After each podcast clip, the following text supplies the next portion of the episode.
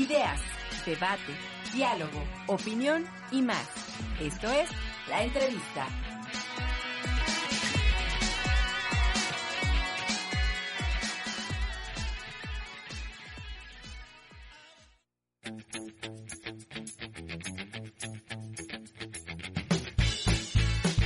Muy bien, pues arrancamos la segunda media hora de Cultura 360, ya son las 12 del día, así es de que buenas tardes y quien ya esté comiendo su colación, buen provecho.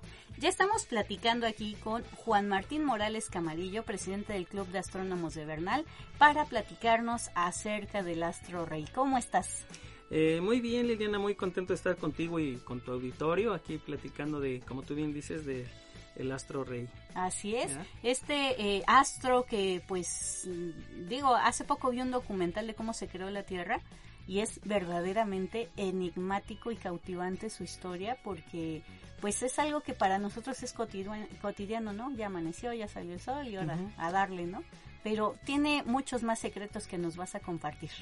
Sí, sí, como no, sí, el, el, Sol en realidad es el astro más importante para nosotros, eh, pues los seres humanos y para la vida en la Tierra. Es el único astro que en algún momento dado pudiera este, influenciarnos, ¿verdad? Y bueno, pues el sistema solar eh, básicamente es el Sol, porque el 99.85% de la masa del sistema solar es el Sol.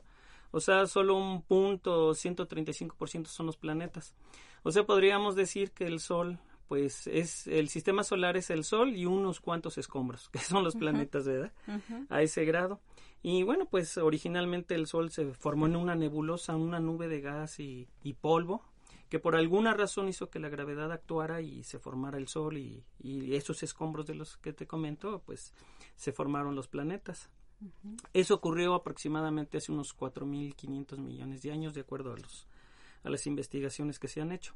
Y bueno, pues el Sol en su mayor parte es hidrógeno, que es el elemento más sencillo que hay en el universo. Tiene un 92.1% de hidrógeno y un 7.8% de helio y el resto pues ya de otros de otros metales.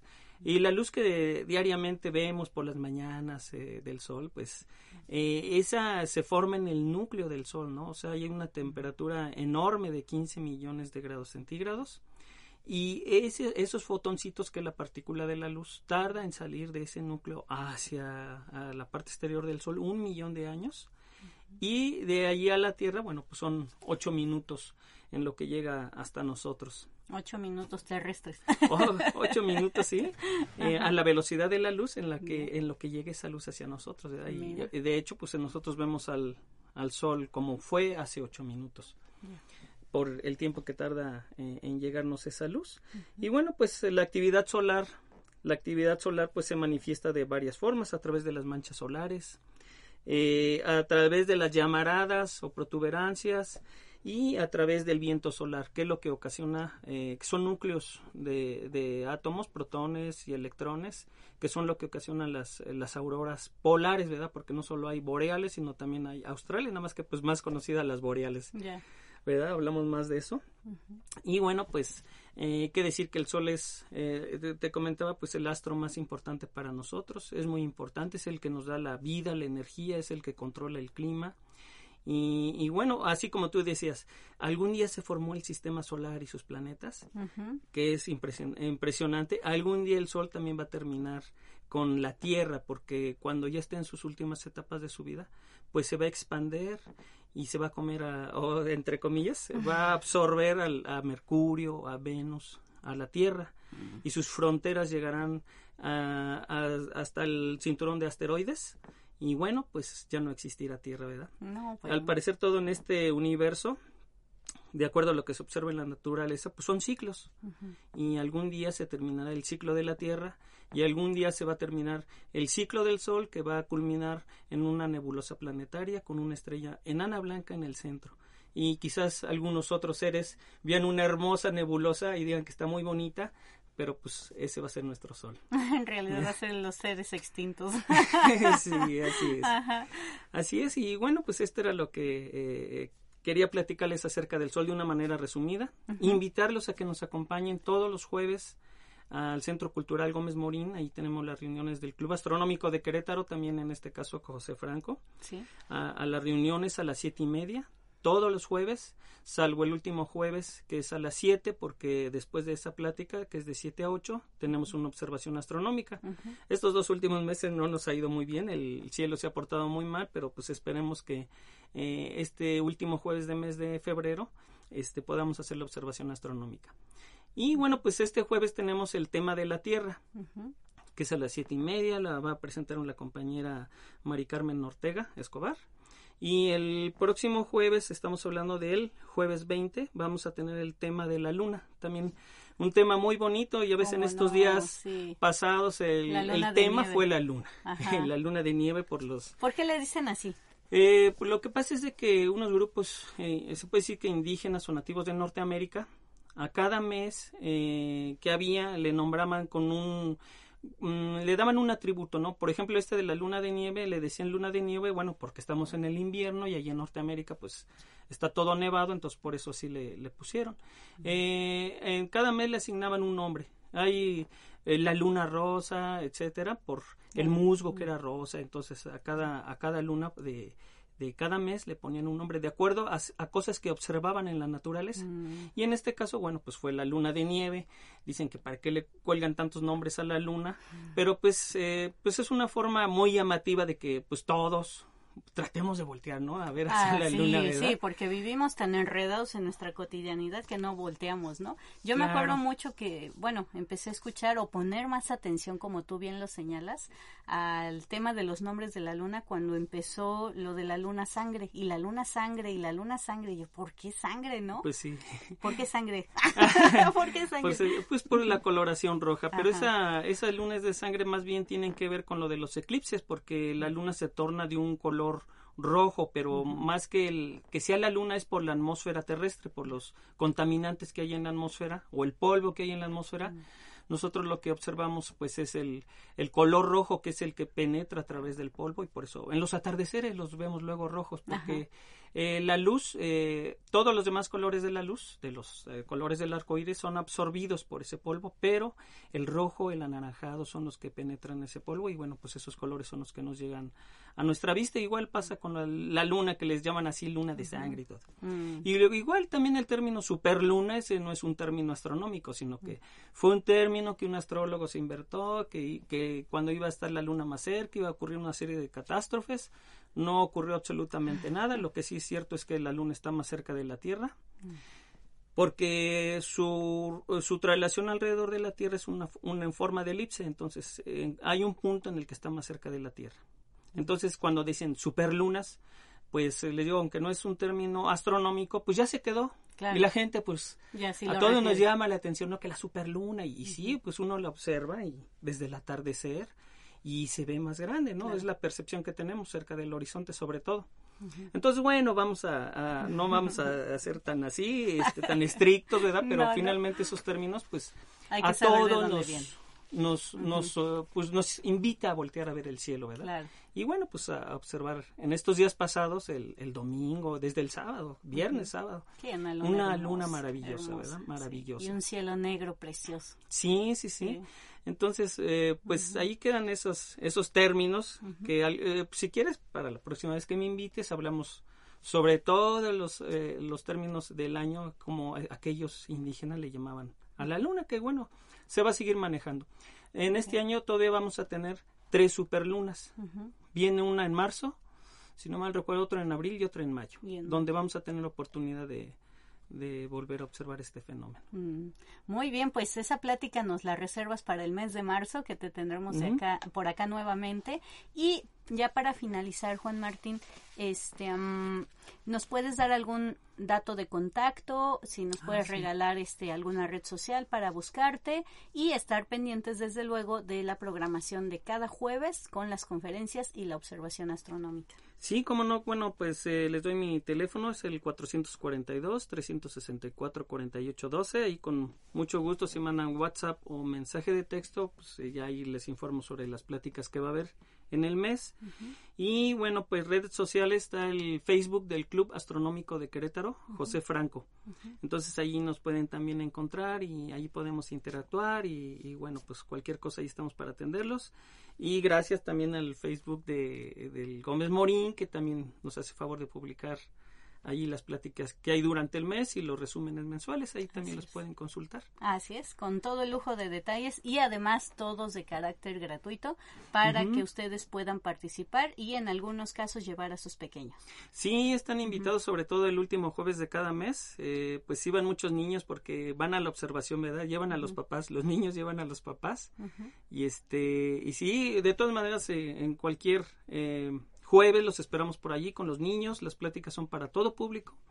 Procuramos, o sea, nosotros no meter en términos así muy técnicos porque eh, pues creo que todo esto debe de estar al alcance de, toda la gente, ¿verdad? De que todos lo podamos entender y, irnos muy contentos con la plática. Muy bien, pues aquí queda la invitación de Juan Martín Morales Camarillo para estas charlas de, eh, eh, de astronomía y las observaciones astronómicas de cierre de mes. Muy bien, Juan Martín, pues te agradecemos mucho esta participación, todo lo que nos platicas que siempre resulta muy interesante y claro, nos invita a voltear allá arriba a ver qué está pasando. No, pues muchas gracias a ti, Lili, al, al Centro Cultural Gómez Morín por este espacio que nos dan para poder compartir esto que nos gusta tanto, que es la astronomía. Así es, muchas gracias, gracias a ustedes también. Y nos vamos ya corriendo con nuestra siguiente cápsula de El Fondo de Cultura Económica, Hugo Gutiérrez Vega.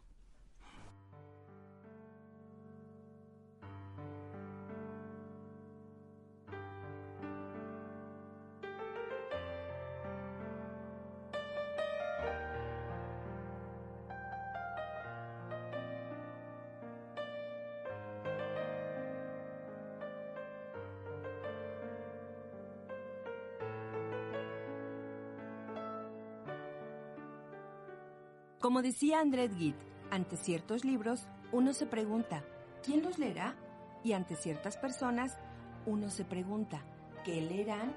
Y al fin, libros y personas se encuentran.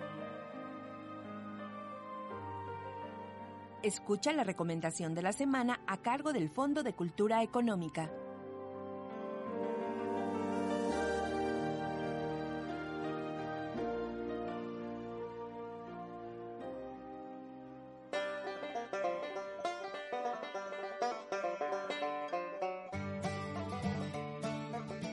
Extraordinario miércoles para todos. Estamos ya muy cerca de celebrar el 14 de febrero y como decía Platón, aquel a quien el amor no toca, camina en la oscuridad. Por esto, en nuestra recomendación semanal, compartimos con ustedes un título muy solicitado por jóvenes y adultos, El enamoramiento y el mal de amores. Autor, Alberto Orlandini. Editorial, Fondo de Cultura Económica, colección Ciencia para Todos con el número 164. Pocas actividades humanas pueden ufanarse de haber sido y seguir siendo tratadas con tanta frecuencia y por tantas personas como el enamoramiento y su dolorosa secuela, el mal de amores. No sería extraño que de conservarse alguna memoria, descubriéramos que los habitantes y creadores de las civilizaciones más antiguas pasaron por también buena parte de sus vidas preocupados por el amor. Así, este libro de Alberto Orlandini versa sobre todas las manifestaciones del tema, apoyándose en las autoridades que lo han descrito, condenado, alabado o analizado, desmenuzándolo en infinidad de partes. Por supuesto, se trata de un libro serio, tanto como lo es su tema, y tratado de forma científica. Y vaya que es mérito compaginar lo científico con el sentimiento. Y aunque el tema es al parecer inagotable, el autor se las arregla para encaminarnos en la dirección correcta. Escuchemos un fragmento de la introducción. En defensa del amor. La gente se ríe de los enamorados, pero cuán felices son. Se dice que todas las personas necesitan ser amadas, porque el mayor anhelo de la criatura humana reside en sentir ¿qué otro le da amor? El amor provoca emociones incomparables como el entusiasmo, la alegría y el erotismo, que hacen que encontremos placer y alegría hasta en los detalles más minúsculos de la persona que queremos. El amor ocasiona un cambio tan extraordinario en las percepciones que nos hace apreciar cosas tan sutiles como la luna o una flor que se abre. Las parejas románticas no conocen el tedio y en sus momentos de éxtasis son capaces de alcanzar el cielo. A propósito del amor, afirmó el poeta Ovidio, si un Dios me dijera, vive y olvida el amor, no aceptaría. La mujer es un mal tan dulce. Freud elogia el amor como el más grande de los espejismos. Enamorarse es ejercer la libertad y los amantes son muy difíciles de someter. Por eso, las pasiones románticas son detestadas por los padres controladores, los clérigos autoritarios y los comisarios políticos totalitarios. Hasta aquí la narración. Acerca del autor, les comparto lo siguiente. Alberto Orlandini se tituló en la Facultad de Medicina de la Universidad de Buenos Aires y más tarde se le concedió el nivel de especialista de primer grado en psiquiatría en el Hospital Universitario Saturnino Lora. También fue miembro titular de la Sociedad Cubana de Psiquiatría. Ha publicado numerosos ensayos en diversas revistas internacionales y dentro del Fondo de Cultura Económica ha editado El estrés, qué es y cómo evitarlo. Otra recomendación para ustedes es Poesía Reunida es un título de la autora Gabriela Mistral. La poesía de Gabriela Mistral es sencilla e íntima. En ellas expresa sus inquietudes religiosas y sus dolores más profundos. Sus versos evocan con maestría la tranquilidad del campo. Brotan en ellos los mitos, los animales, las plantas y las tristezas de América Latina. Esperamos que estos títulos sean de su agrado Muchas gracias y hasta la próxima.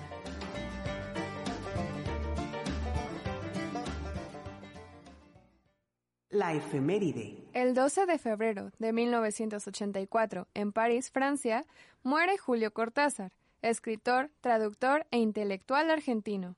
Reconocido por su innovación y originalidad en narración breve, cuentos y prosa poética, además de jugar con la línea de temporalidad en sus novelas, revolucionando la forma de escritura hispana. Entre sus obras más reconocidas se encuentran Rayuela, Historia de Cronopios y Famas y Bestiario, entre múltiples críticas, novelas y cuentos. Su nombre ha sido empleado en diversas instituciones y calles importantes de Buenos Aires. Aprendiendo a ser.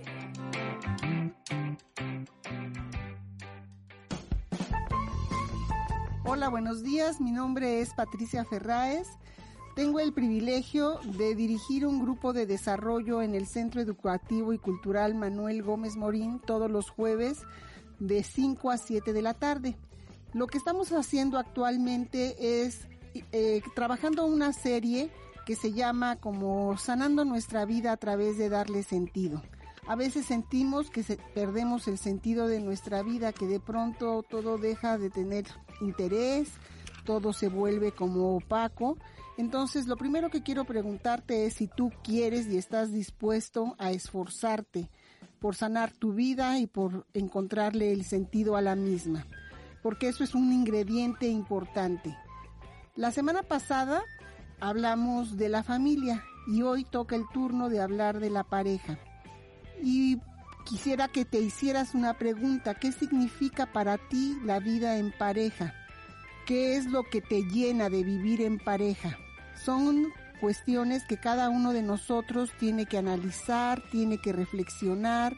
¿Qué es lo que estoy buscando? ¿Cómo es que satisfago algunas de mis necesidades a través de vivir en pareja? ¿Qué me gusta compartir? ¿Qué resuelvo para mí y qué resuelvo para él? Pregúntate también cómo sabes que las cosas con tu pareja van bien. ¿Cuáles son esas cosas en las que tú pones atención que te indican que todo está bien, que te sientes satisfecha, que a él lo ves comprometido, lo sientes cercano, tú te sientes cercana. ¿Cuáles son esas cosas que te permiten conocer que las cosas van bien o que las cosas ya no están tan bien? Vamos a medir nuestro grado de satisfacción en nuestra relación de pareja. Califícate del 1 al 10. Y dependiendo de tu calificación, pues ya seguramente has hecho algunos descubrimientos. Pregúntate en qué aspecto puedes mejorar esta relación.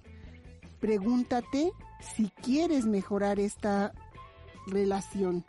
Si tu respuesta es afirmativa, entonces date cuenta que mejorar algo requiere de cierto esfuerzo. Pregúntate también si estás dispuesta a esforzarte por mejorar esa relación.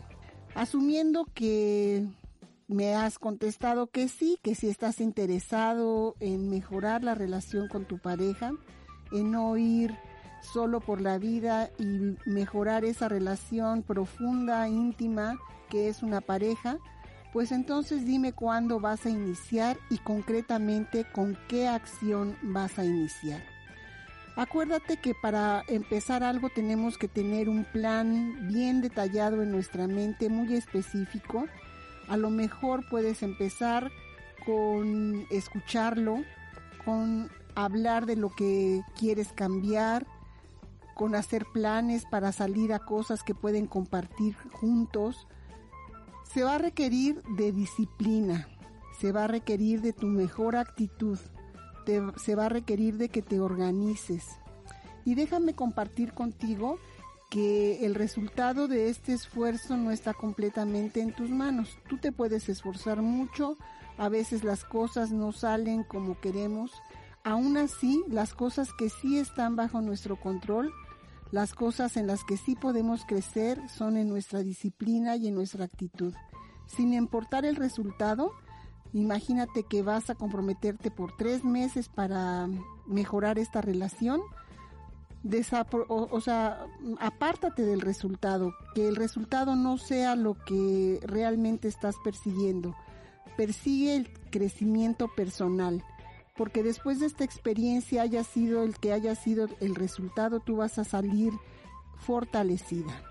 Si quieres tener aún más ideas y ayuda para mejorar tu vida en pareja, entonces acude todos los jueves a nuestro grupo de desarrollo humano en el Centro Educativo y Cultural. Lo único que tienes que hacer es llegar en punto de las 5 de la tarde. Ahí va a estar un lugar reservado para ti.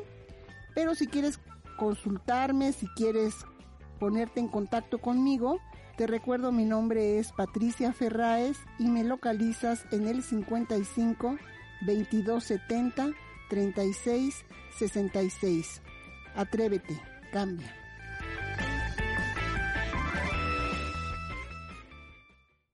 Comunicación. Inframundo por si no lo sabías, el inframundo es el mundo mitológico que está situado bajo tierra en el que viven espíritus. En México existe el inframundo teotihuacano, que hace una cosmovisión de creencias nahuas referidas al espacio y al tiempo, estructurando un universo.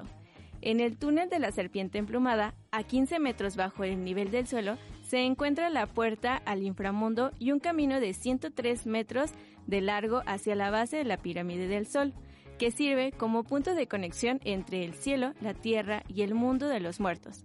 Desde su descubrimiento en el año 2003 se realizaron diversas investigaciones para conocer más allá de la estructura. El arqueólogo Sergio Gómez Chávez y su equipo en conjunto con la Secretaría de Cultura Federal y en colaboración de Samsung realizaron una realidad virtual en el inframundo. Con drones hicieron imágenes de 360 así como la reconstrucción de algunos elementos con animaciones en 3D. Con los lentes de realidad virtual se recorren las cuatro cámaras que componen el pasaje, la narración, animación y la sensación que se puede sentir a través de la experiencia, que nutre la manera de cómo los teotihuacanos construyeron la lógica del universo. ¿Y tú, ya conoces el inframundo? La efeméride. El 12 de febrero de cada año se celebra el Día de Darwin, el cual es empleado para conmemorar el nacimiento del científico Charles Darwin, con el objetivo de promover la práctica de la ciencia. Asociaciones y organizaciones como el Center of Inquiry en la Asociación Americana Humanista fueron las primeras en difundir el Día de Darwin y con el apoyo de otras asociaciones y universidades se ha propagado por Estados Unidos y otras partes del mundo. Hola, soy Guillermo Alejandro Pérez Lobato y esto es Microciencia.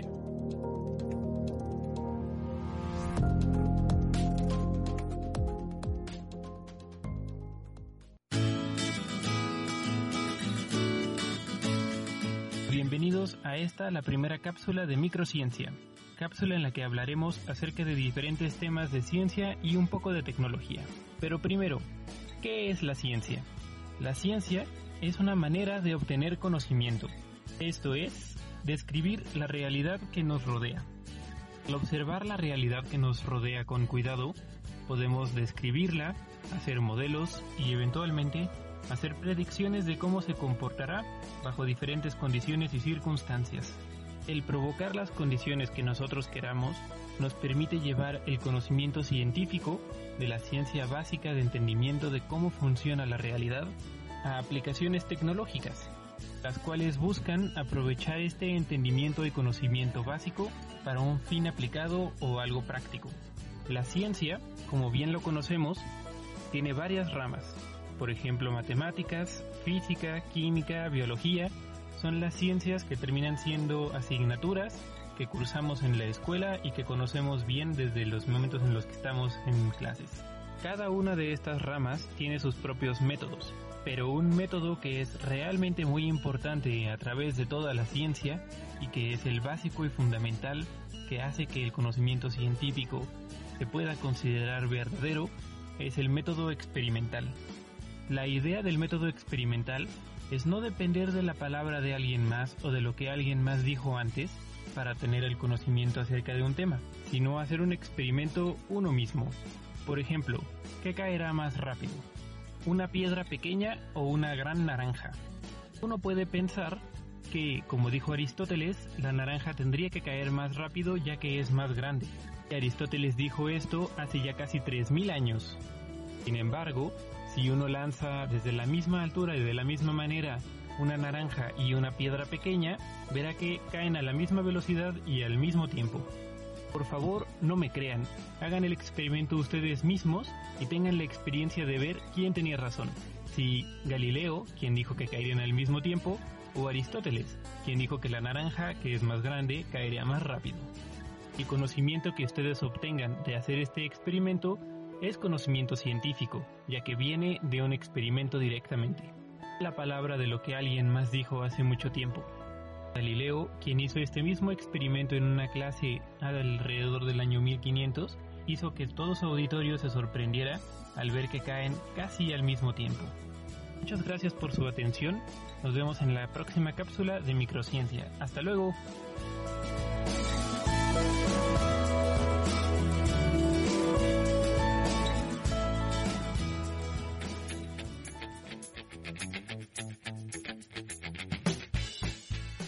Muy bien, pues como ya lo escucharon, esta es la primera participación de Guillermo que estará dando estas cápsulas tan interesantes de microciencia directamente de la Ciudad de México y bueno, estas aportaciones semanales pues nos van a enriquecer mucho acerca de estos temas que a lo mejor no nos resultan tan comunes, pero en realidad lo son.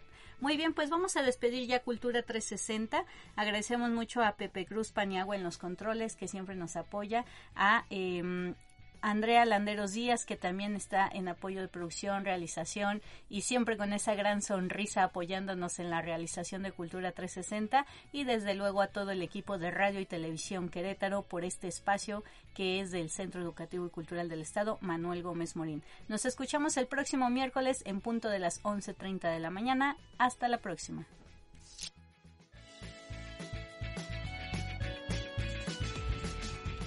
Cultura Cultura 360, el foro de las ideas, es presentado por la Secretaría de Educación a través del Centro Educativo y Cultural del Estado, Manuel Gómez Morín. Aprendemos, dialogamos y nos divertimos con información y actividades para todas las edades. Cultura 360, el foro de las ideas. Escúchanos el próximo miércoles de 11.30 de la mañana a 12.30 horas. Hasta la próxima.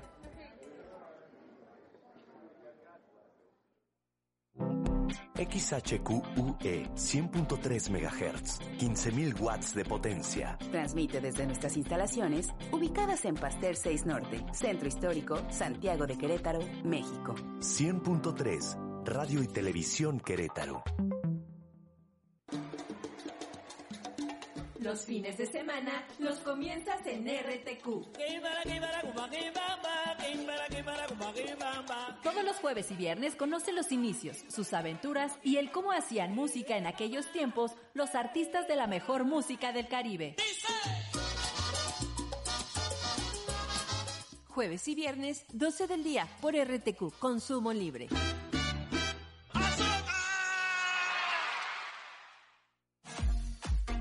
Febrero, mes de las preinscripciones.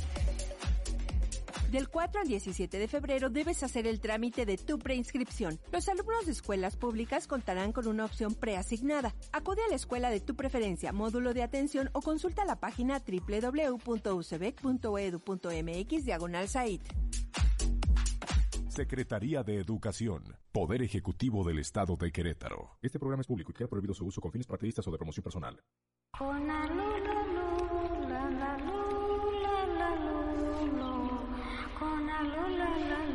Así cantaban nuestros antepasados para arrullar a sus crías. ¿Así? Nos arrullamos. Ahora. Transfusiones. Arrullo para tus sentidos. Todos los viernes a las 4 de la tarde. Transfusiones. El Censo de Población y Vivienda 2020 es en marzo. Nos sirve para saber cuántas personas somos, cómo vivimos y cómo es nuestro entorno. Participamos todas y todos. Así que cuando llegue el entrevistador del INEGI a tu puerta, debes decirle, pregúntame. Para más información, llama al 800-111-4634. Censo de Población y Vivienda 2020. INEGI. Conociendo México. XHQUE 100.3 MHz. Transmite desde Santiago de Querétaro, Querétaro. Radio y Televisión Querétaro. RTQ.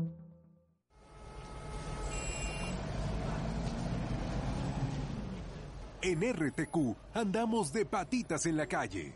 Quédate en sintonía con nosotros y disfruta de los colores, olores, sabores y la belleza de nuestra ciudad a través de la